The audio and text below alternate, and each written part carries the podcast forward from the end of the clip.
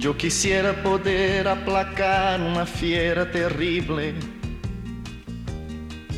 Yo quisiera poder transformar tanta cosa imposible. Yo quisiera decir tantas cosas que pudieran hacerme sentir bien conmigo. Yo quisiera poder abrazar mi mayor enemigo. Pues un viernes más tenemos con nosotros a este experto en comportamiento canino, este educador Luis Mi Sánchez. ¿Cómo estás? Buenos días, pues muy bien. Mira qué contento vienes hoy. Sí, contentísimo. he Porque es viernes, porque Es estás de viernes, descanso. Porque estoy de descanso y porque además me he quedado dormido justo antes de, de. Mira qué bien. Sentado. Vienes No descansado del todo. Estoy sentado y me han dado dos horas. Cuando me he despertado he dicho, ostras, han pasado dos horas y estoy sentado. ¿Cómo no es tonto me queda ahí? Has caído rendido, que se Sí, dice. Bueno, sí. eso está fenomenal. Muy bien, así has tenido tiempo de despejar la mente. Sí, a ti te gusta mucho además hacer esas cosas, Jolín, venir sí. con, la, con, con las ideas claras, la mente despejada. Sí, ojalá tuviéramos más tiempo para desarrollar muchos de los problemas que se nos dan. Siempre nos queda ahí algo. Eh, el otro día un amiguete me dijo, eh, es cierto, oye, mira, la gente lo que busca es que también, yo sé que no se pueden dar fórmulas magistrales, que todo esto está basado en un principio básico y primigenio que es empezar eh, con el tema de la educación y entenderte que haya una comunicación, pero sí que podías dar alguna pauta, aunque no sean fórmulas mm, mágicas, pero sí algo. Y con respecto a la, a la semana pasada, que el, chaval este que nos decía que su perro tenía un- un comportamiento obsesivo compulsivo con morder la tierra y demás, sí que podíamos haberle dado alguna pauta, independientemente de que el principio siempre es el mismo, que es empezar a entenderte con él y liberarle de esas estereotipias o de esas manías o de esas obsesiones, que es, ya lo explicamos, eh, si el perro no tiene nada que hacer, hace lo que tiene en su información genética, que es un 30% que no es determinante, pero que sí que hay un factor que es 70, el 70 siguiente, que es lo que la educación, la experiencia vital, lo que le enseñes, lo que experimente, lo que aprenda. Eh, pero sí que podemos hacer ahí, por ejemplo, cada vez que lo haga, la tercera ley de Newton. Toda acción tiene una reacción igual y proporcionalmente opuesta. Y es con la mano firme y con los dedos empujarle con mucha calma y con mucha... No, no darle un golpe, sino empujarle, sacarle de ahí con una sonrisa y a la 2001 que lo vuelva a hacer, ser perseverantes, ser... Eso es lo que nos va a dar el, nos va a dar el poder de ser un líder, que so- somos eh, firmes en nuestras decisiones, pero siempre con, un- con una actitud, con una energía eh, edificante, constructiva, que es esa sonrisa. Dos mil y una veces que me lo está haciendo, sigo con la misma sonrisa, como diciéndole, oye, no, aparta, te ¿no? retiro, te retiro. Y, y sonríe, digo, no, no, si es que esto es lo que va a ser, no te preocupes. Y enseguida que él empiece a, a captar el mensaje, darle otra cosa que hacer, porque si no va a seguir concentrado en, esa, en ese TOC, en ese eh, comportamiento obsesivo compulsivo. Es sacarle un poco de ahí. Se le aparta y se le da un... un, eh, se le aparta Con dándole con la mano en Ah, el lomo, con- por con- ejemplo. No, no con la mano dándole una caricia o con la palma, como harías con una persona, que es apartarle con, pues, con, con un- con un- con cierto tacto, ¿vale? Es simplemente apartar, pero sin dar, sin movimientos bruscos ni, ni hacer movimientos de estos rápidos que hacemos, ostras, que está haciendo algo, sino ir tranquilamente y con los dedos, como si fueras a plasmar tus dedos o a, a grabar tus dedos en, en una pared blanda, Sí. que quieres dejar los cinco hoyos, pues eso, con la, como si fuera una garra con los dedos extendidos, rígidos, retirarle. Para que note, es una información que le va a estar más cercana a su genética, a su entendimiento, porque son unos colmillos que le están apartando, pero con amabilidad.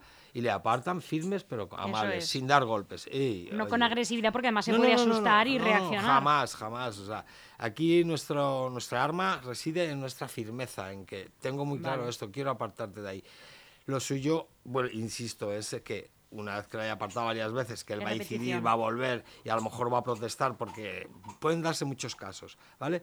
Es en el momento que él te mire y diga, bueno, pero ¿qué es lo que quieres? Venga, vamos a hacer otra cosa, sacas la pelota, vamos a, a trabajar esto, o venga, siéntate, vamos a hacer alguna cosa para que tu cerebro esté ocupado. Si no, es como todos los, los comportamientos obsesivos compulsivos. Si no sacas de ese, de ese bucle, va a seguir en él o se, o se- o se va a complicar, se va a, a bloquear o se va a enquistar ese comportamiento. Entonces, es, lo- lo- se llama, hay una terapia o hay un, una terapia que, que ya decía Víctor Frank, que es el, el autor del Hombre en Busca del Destino, que es uno de los psiquiatras más eminentes de este siglo, que se llama la logoterapia. Es ante, cualquier, ante muchos problemas la mayor solución siempre es ponte a hacer otra cosa, ponte a hacer algo, ten tu mente ocupada y tu cuerpo.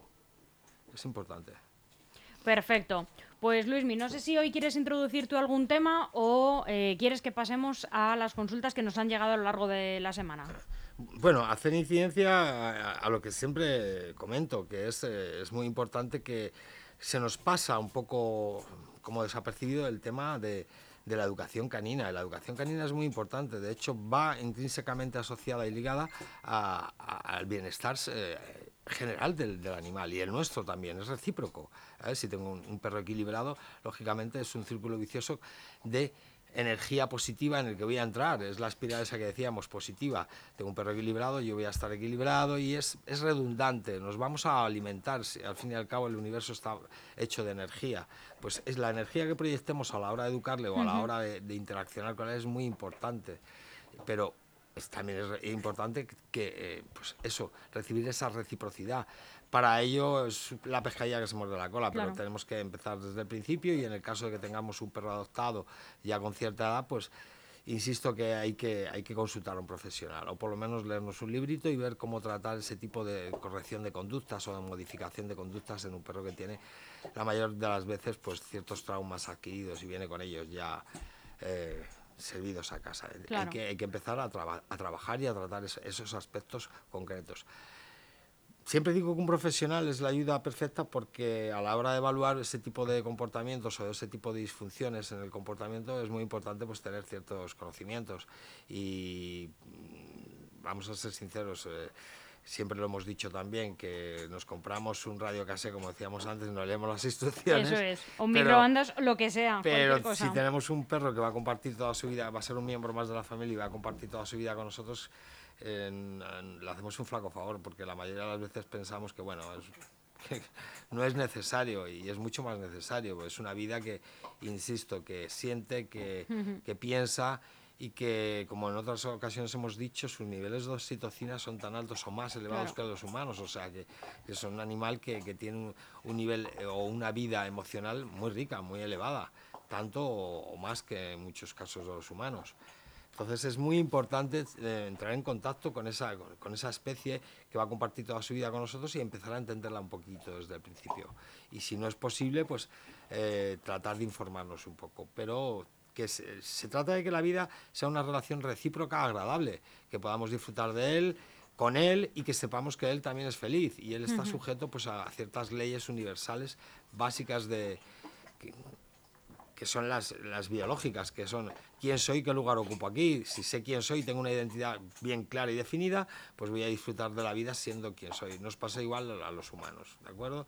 Cuando estás equivocado, cuando tienes una percepción de la realidad distorsionada, cuando, como ahora hemos, hablamos mucho también en otros programas, de que vivimos una sociedad que está fomentando el narcisismo y que es como vivir un poco para afuera, pero el mundo interior queda como un poco desprotegido y no, y no atendido, ahí hay muchos, muchos problemas del comportamiento y de la, de la, personalidad. Son alteraciones de la personalidad que se pueden adquirir. Ya hemos visto al, al doctor Iñaki Piñuel que hace mucho referencia a esto y cada vez está más en boga.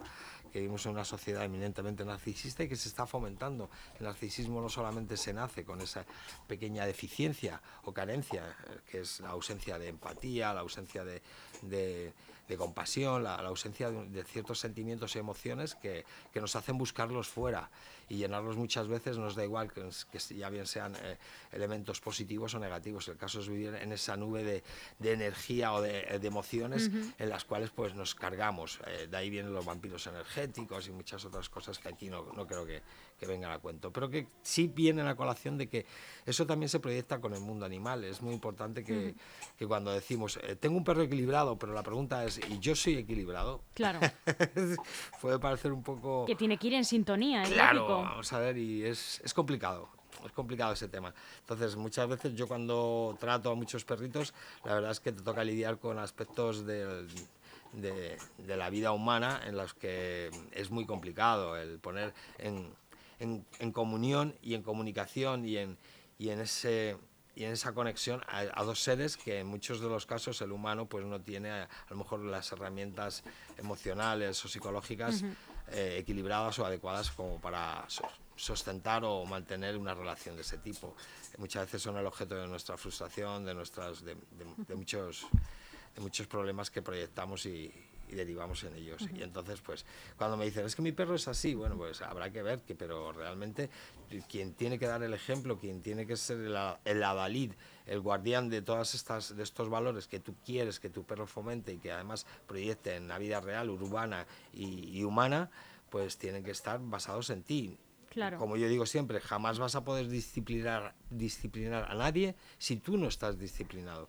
Si tú no estás equilibrado igualmente, tampoco vas a pedir que la persona o la gente que te rodea o, los animales que te rodean lo estén. Es complicado, es peliagudo el tema, pero hay que hablar. Aquí vamos a hablar y vamos a decir las cosas por su nombre, no, vamos a, no tenemos pelos en la lengua y, y la verdad es esa. Sí que a partir de ahora vamos a tratar de ayudaros un poquito más, aunque yo creo que no tiene mucho sentido porque se distorsiona mucho esto. Si yo te digo que hagas esto, eh, me pasa con mis alumnos, yo además les estoy enseñando en primera persona, mira, esta es la actitud que tienes que tener y este es el método instrumental u operante que tienes que, que, asociar a, esta, a, esta, a este comando, a esta orden o a esta petición que le haces al perro. Oye, fuera de ahí y tienes que ayudarle con, una, con un método instrumental operante, que es retirarle, y con una sonrisa y una actitud. Todo eso, demostrarlo, se ve, además, lo estás explicando, y en la mayoría de los casos, pues eh, son muchas sesiones hasta que se capta. no solamente es claro, el unificar todo eso, coordinar lo que haces con lo que dices, con la emoción que proyectas. Es complicado. Por eso digo que os pido disculpas si muchas veces a lo mejor peco de, excesivamente claro y de daros el consejo directo de que consultéis con un profesional, pero es muy complicado a través de la radio e incluso en persona el transmitir todo lo que conlleva esa relación, que es una relación eminentemente eh, personal, emocional y con unos aspectos psicológicos, unas connotaciones psicológicas importantes también. Pero bueno, sí que es verdad que se puede intentar dar una pauta. Bueno, prueba a, ver, prueba a ver hacer esto, a ver si te funciona más o menos una pequeña guía, vamos a, a llamarles. ¿Qué te has perdido, eh, Luismi? Eh, no te lo digo en los programas por no interrumpirte, ¿Ah, pero claro, eh, Alma llama mucho la atención porque es pura ternura verla tranquila en realidad jugando con, con su pelota, ¿no? Para que esté entretenida mientras hacemos el programa. Y pasa mucha gente, bueno, cuando pasan los niños se vuelven locos, ¿no? Pero es que acaba de pasar una, una mujer mayor y le ha estado como diciendo cosas a través de la cristalera y era para verla. Ha sido muy bonito. Creo que luego igual lo puedes ver eh, en, el, en, el, vídeo que compartimos, luego eh, póntelo. A, ver si, si, la ves, porque la mujer se le caía la baba con, con alma. es que es muy rica. Bueno, te voy a lanzar la primera de, de, las preguntas. Hay una mm. mujer, una chica, eh, alguien que se llama Pilar y que dice, me gustaría poder dar un paseo con mi perro sin tener que pararme cada dos minutos a que haga un pis con dos gotas, sino que haga uno o dos o máximo tres y que siguiéramos. Pero es que se para y lo hace todo el tiempo y lo huele todo. Y tardamos mucho en llegar a cualquier lado. ¿Cómo hago para controlar esto? Gracias. Vale, ¿se llamaba? Pilar. Pilar, vale, Pilar, te voy a decir, va a parecer redundante, va a parecer que siempre me repito, pero es que la mayoría de los problemas que se dan... Eh, en este ámbito, en el ámbito de la familia con perros, es, el mismo, el origen es el mismo, es, mm. es el estatus jerárquico. ¿Por qué mi perro levanta la pata cada cinco minutos? Porque todo el territorio que va que va explorando es suyo, tiene que marcarlo, porque tiene ese otro, es también podemos llamarle un TOC, es un comportamiento obsesivo compulsivo. Como no tengo muy clara mi identidad, hacemos referencia a lo de antes, lo que ocurre es que yo tengo que consolidar y tengo que, que reforzar todo este territorio, porque esa es la confusión de alguien que, que, no tiene un líder. Recordamos que cuando no hay una figura de liderazgo muy clara, aunque yo no sea el más apto, tengo que ostentar ese puesto. Y luego se extrapola ese comportamiento, se llama un comportamiento extrapolado. De manera que lo hago compulsivamente porque también lo que hemos mencionado antes, si no tengo más cosas que hacer, no me han enseñado otras cosas que hacer, no tengo opciones en mi vida, no tengo alternativas, no tengo eh, una experiencia de vida en la cual hay un lenguaje asociado, que, que, implicado, en el que me pueda comunicar, no hay una comunicación activa con mi dueño ni con la sociedad, pues hago lo que, lo que traigo. Y lo que traigo es es algo reducido, que es un 30%, que no es determinante, pero cuando todo el resto del recipiente está vacío, pues me centro en eso y esto se concentra y a veces se distorsiona. En este caso, pues es un comportamiento distorsionado del marcar el territorio. Eh, yo te diría, ahí mi consejo es que llevas una correa, cuando él hace un pis, cuando sale por la mañana, verás que hace un pis un poco más prolongado, aunque ese comportamiento ya está regulando también el, factor... Eh, instrumental, eh, a nivel orgánico, ¿vale? Vejiga y tal, ya se están comportando de una manera porque su, su, cerebro está, está condicionándole a que haya ese tipo de, de mecanismo para que, que, se, controle. Y no hará pises muy largos, sino que se estará reprimiendo y coartando y haciendo esos pises, los regulándolos para mantenerlo, que es lo que hace la naturaleza cuando haces como hacen los lobos. Se retienen un poco y van dejando en cada sitio lo que deben. Pero no es un lobo, no necesita marcar su territorio y la, el mensaje aquí que hay que enviarle es precisamente lo que decimos siempre. Hay que ser un líder y cuando hay un líder yo ya no tengo que hacer esa función y entonces no voy a hacer esas micciones tan tan intermitentes y tan frecuentes. En este caso, lo que yo te, te, diría, el consejo es que cuando vayas con la correa, lo que hemos dicho, si hace un pis largo, luego a la siguiente que deje que vaya a parar y que le veas tú que suelen oler o que suelen hacer una postura, corrijas, que es darle un toquecito a la correa. No tirar de ella, sino con la muñeca ir hacia él. Es como hacer la ola, pero sin hacer la ola.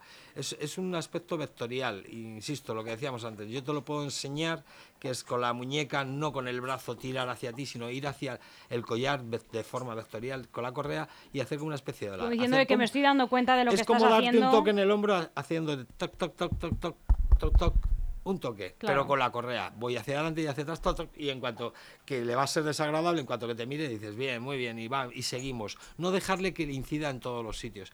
Pero no va a servir de mucho, porque esto es un comportamiento que ha adquirido. Le distraes de la idea que tiene, de alguna manera. Pero es un comportamiento adquirido porque, como volvemos a decir, no hay un líder claro, una, una figura de liderazgo clara, se va a comportar así. Es su genética, es, es, es, es es superior a él, tiene que hacer eso.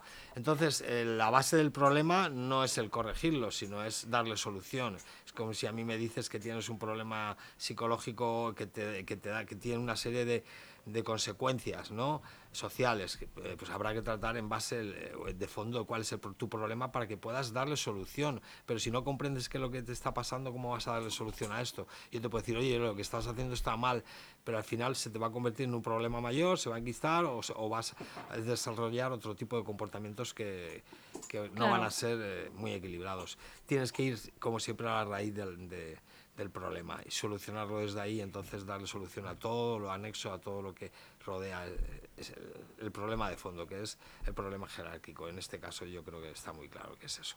Porque yo no necesito decir que esto es mío y consolidarlo y reforzarlo cada día si tengo un líder que ya tengo que delegar. Cuando, además hemos dicho que cuando la figura del liderazgo está bien establecida y bien definida, bien clara ahí, que es el humano, el perro disfruta. Es como si se hubiera tocado la lotería y dices, ¡buah!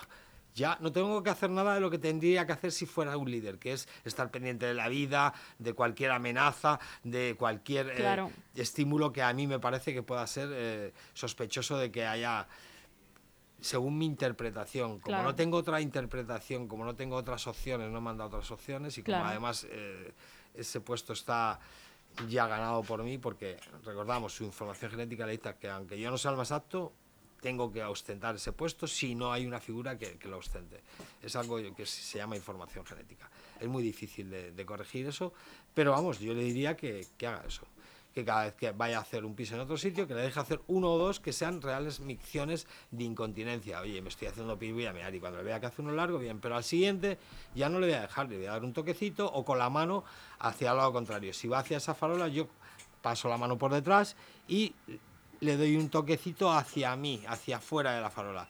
Y a la siguiente igual, eh, oye, ¿qué es por aquí? No tienes que hacer esto. Eso ya sería una señal de que no tienes que hacer esto, no lo necesitas, aquí quien dirige soy yo. Pero luego hay otros aspectos a lo largo del día y de la vida que tiene que demostrarle al perro que quien, es el líder es él. Eh, son casos, son cosas muy pequeñas, son pequeños eh, detalles, pero que el perro tiene 24 horas al día, no hace otra cosa más que fijarse en qué haces, qué dices, qué, cómo respiras, eh, permíteme la expresión, pero cuenta hasta los pedos que te tiras, o sea, que no se le pasa nada, no tiene otra cosa que hacer.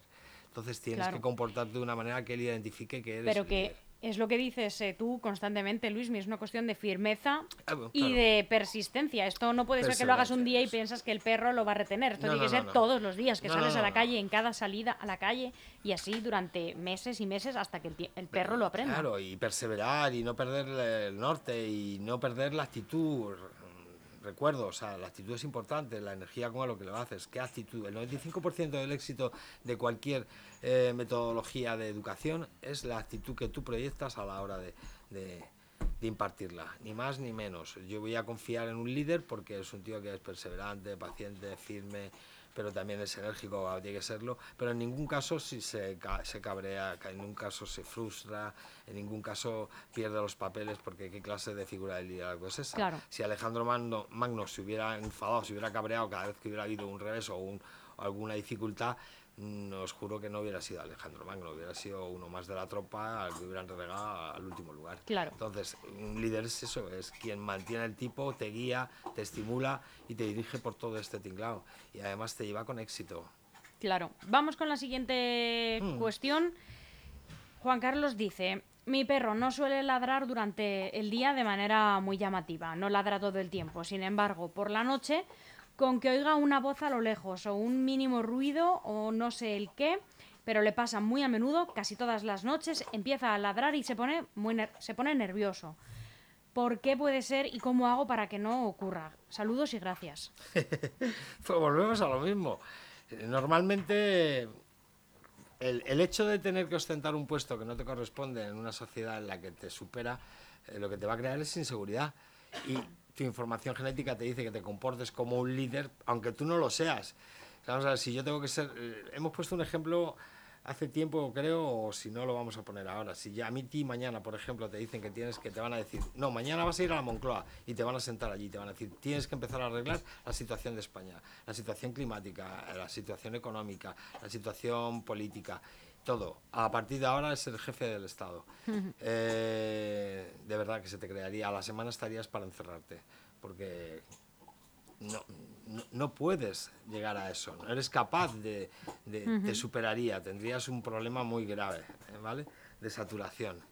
Y eso, se, pues, lógicamente, se, exteriorizaría pues, en algún trastorno, en desequilibrios, en ansiedad, en mil cosas.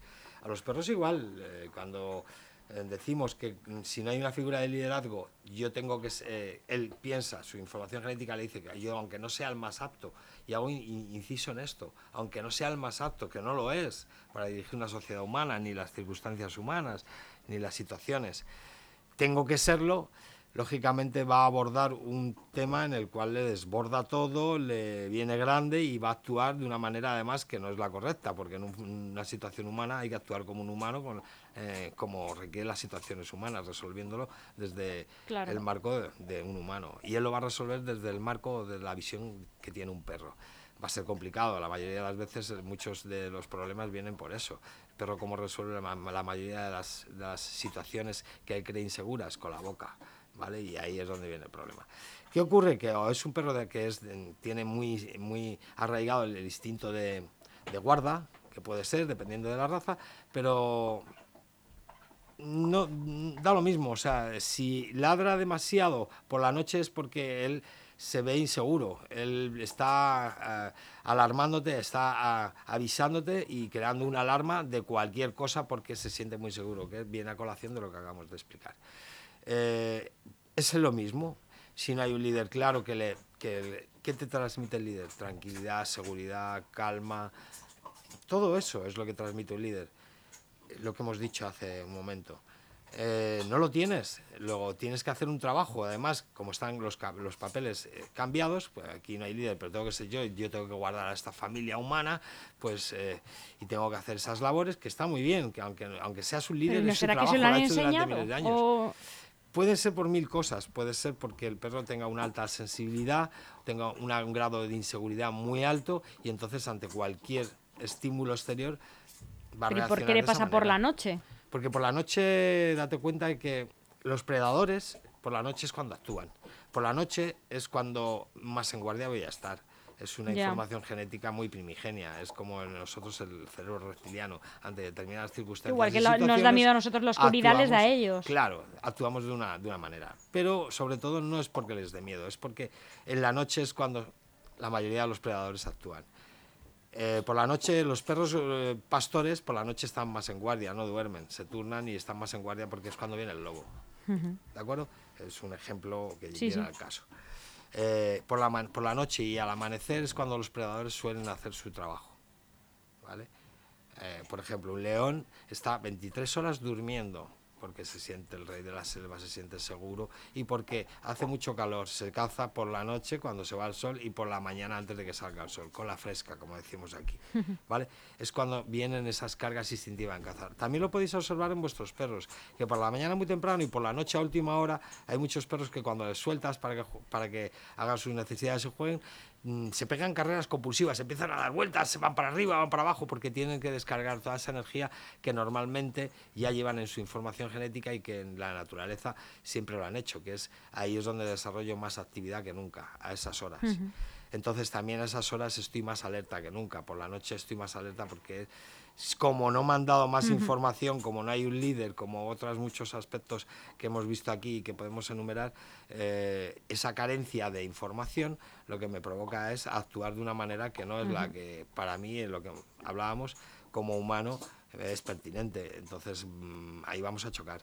Pero siempre viene el, origen del, del, problema es la comunicación, el entendimiento y el regular ese tipo de, cosas a través del control. Yo, yo controlo, yo si soy un líder controlo a mis soldados, no los tengo que controlar con, con, con, una vara de, de, dar, golpes, pero sí con la actitud que hemos dicho siempre que es un líder. ¿eh? Pues eh, yo creo que estas dudas quedan resueltas y hoy te decía cuando has llegado, antes de empezar el programa, que, mm, que, hoy te quería contar yo una situación eh, que no sé si... Eh, no, no, no, es que tenga duda en sí, pero me llama la, atención y quiero saber la opinión de un profesional, ¿no? Hace unos días em, estaba yo en una terraza tomando algo en familia. Y en la mesa de, algo, en la mesa de al lado em, había eh, unas seis personas y tenían un perro era, no sé qué raza era, pero era un perro grande y parecía mayor. Ya, un perro eh, muy bonito y estaba muy calmado, estaba suelto y estaba tranquilo.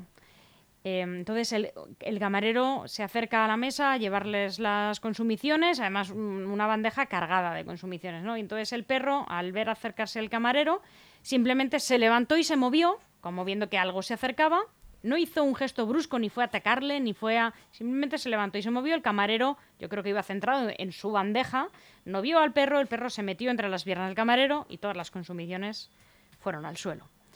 Entonces, em, la reacción de las personas en esa mesa, de, los, de la gente que, de la que era el perro, eh, su reacción enseguida, en vez de disculparse con el camarero, eh, que, es lo que yo considero que había que hacer, pero claro, yo ya sabes que no tengo perro, eh, fue, el perro no ha hecho nada, el perro no le ha hecho nada, el como echándole la culpa al camarero de no haber visto que, ellos tenían un perro suelto, repito. Y también repito que el comportamiento del perro no fue eh, brusco ni fue malo, simplemente el perro estaba suelto y el perro se movió, el camarero no lo había visto. Pero su reacción fue, el perro no ha hecho nada, el perro no le ha hecho nada. ¿no? Pero el camarero, claro, se quedó un poco chafado porque fue todo al suelo, un estropicio, cristales por todo el suelo. Además, ellos para, protegiendo al perro para que el perro no pisase los cristales, cosa que entiendo perfectamente, cabe en la cabeza de cualquiera. Eh, pero eh, casi les, faltó, de verdad, por poco, eh, mm, reprochar al camarero, recriminarle que... ¿Qué pasa? reprocharle que si le hubieran caído las consumiciones o haber asustado a su perro, eh, en fin. Entonces, un poco, no sé si mi pregunta es, ¿es correcto que si tu perro se va a levantar o puede provocar esa situación, lo tengas suelto en una terraza donde hay más gente y el camarero tiene el trajín de estar con las bandejas de un lado para otro? Yo ahí veo un accidente donde no se puede culpar a nadie. Sí que es verdad que la actuación a lo mejor de sus dueños pues puede ser un poquito lo que venimos hablando, de que se están perdiendo muchos valores en esta sociedad, lo primero que haría que debiera hacer es disculparse. Pero lo que yo veo ahí es, un, es una simple reacción de asombro o de sorpresa por parte del perro. Lo he visto muchas veces. El perro está tranquilo, está tumbado, viene alguien haciendo sus ruidos de humano y el perro se sorprende y pega un sobresalto, se levanta y claro, se causa el accidente porque se te mete entre las piernas, lo que sea. Pues es una cuestión de, control sobre el perro, ¿vale? Alma, vente para acá, jugar para allá con tu pelota, como ahora. ¿Lo veis? En todos los programas, llegado a cierto momento, ella quiere jugar con vosotros, o quiere enseñaros la pelota, o va que la acariciéis. Entonces es redirigirla. ¿de acuerdo? Es el mismo caso.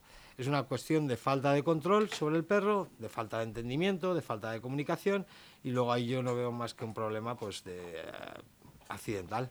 Ha sucedido esto, lo he visto muchas veces, que viene el camarero y el perro está tumbado a la de las mesas y los pero suele estar atado o lo vale eh, cada uno tiene cogido. Sí en la medida que, que, pueda pues eh, se usan las medidas correctas. En mi caso si yo veo que no controla a mi perro que tiene reacciones así un poco de asustadizas y que pueda tener una reacción eh, casi automática de ante cualquier eh, estímulo, pues eh, levantarse o, asustarse, pues puede provocar un accidente. Pero yo lo veo como algo meramente accidental, que lo más normal es que, es pues apelar a esa humanidad y a esos valores humanos, que es, oye, lo siento mucho, no ha pasado nada y tampoco pasa nada, o sea, no hay mayor problema, no, no creo que... Pero en el caso que nos toca aquí a nosotros, pues yo, mi perra eh, si va a una terraza, eh, yo la requiero que esté tumbada a un sitio. Si está atada, mejor. Si no está atada, tiene que estar controlada. Los míos no están atados y están controlados. Y si pasa cualquier pequeño incidente que pueda implicar a otra persona, que va hacia otra persona, que suele pasar, porque las terrazas se come también y los perros les llama la atención eso, se dirige hacia otra persona, pues disculparte. Oye, lo siento, oye, vente para acá, Toby, o como se llame, Alma, ¿vale? Tú, vuélvete a tumbar aquí y ya está. Eso suele pasar porque en las terrazas, como es algo estacional y es ocasional, los perros tampoco están muy, muy acostumbrados. Y recordamos que los seres vivos somos el producto siempre de tres cosas: de una genética, de una psicología y de una experiencia vital. Y la experiencia vital conforma nuestra psicología. Entonces, ese bagaje, esa experiencia, ese viajar, ese experimentar es lo que te hace que estés más seguro, que te sientas más seguro con situaciones que van a pasar habitualmente cuando no estás acostumbrado a ese tipo de, circunstancias o situaciones, sí que es verdad que puede causar en ti una reacción atípica. Y este creo que es el caso que nos, que nos lleva, que, es una reacción atípica en un caso eh, o sea, una reacción accidental en un caso atípico, ¿vale? Una situación atípica, que ha sido una mera reacción del, por parte del perro eh, instantánea, ¿vale? Eh, fortuita. Yo no vería ahí que hay más más mayor problema. Sí que hay un factor de responsabilidad por parte o cívica por parte del, humano que es lo primero que te, lo que he escuchado yo es lo primero que tendría que hacer era, disculparse. Hoy lo siento, perdón. Eh, ha sido porque el causante ha sido una reacción de mi perro. Pero independientemente de eso, pues no, no le veo mayor trascendencia, no, no le veo mayor importancia. Eh, poco más que añadir a eso.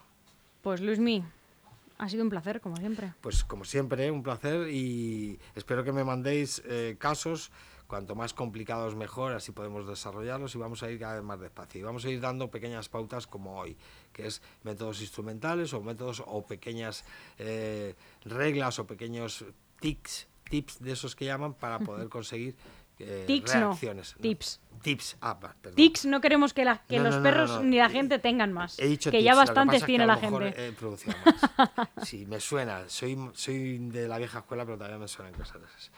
Eh, pues nada más, o sea, trataremos de dar soluciones, pero recordar, no hay varitas mágicas. La varita mágica es desde el principio y de origen empezar a comunicarnos y a entendernos con ellos y a tener esa relación gratificante, recíproca y, y qué es de lo que se trata y saber que nosotros no somos no solamente somos felices con sus evoluciones y viéndolos y teniéndolos y compartiendo tantísimas cosas especiales e increíbles de ellos sino que ellos también eh, estén en una posición en la vida y de, equilibrio y que estén bien atendidos en todos los sentidos. Entonces que sean felices en, síntesis. Pero si somos eh, felices recíprocamente todos pues mejor Gracias, Luismi. Un abrazo. Un abrazo a vosotros. Muchísimas gracias y pronto os veo.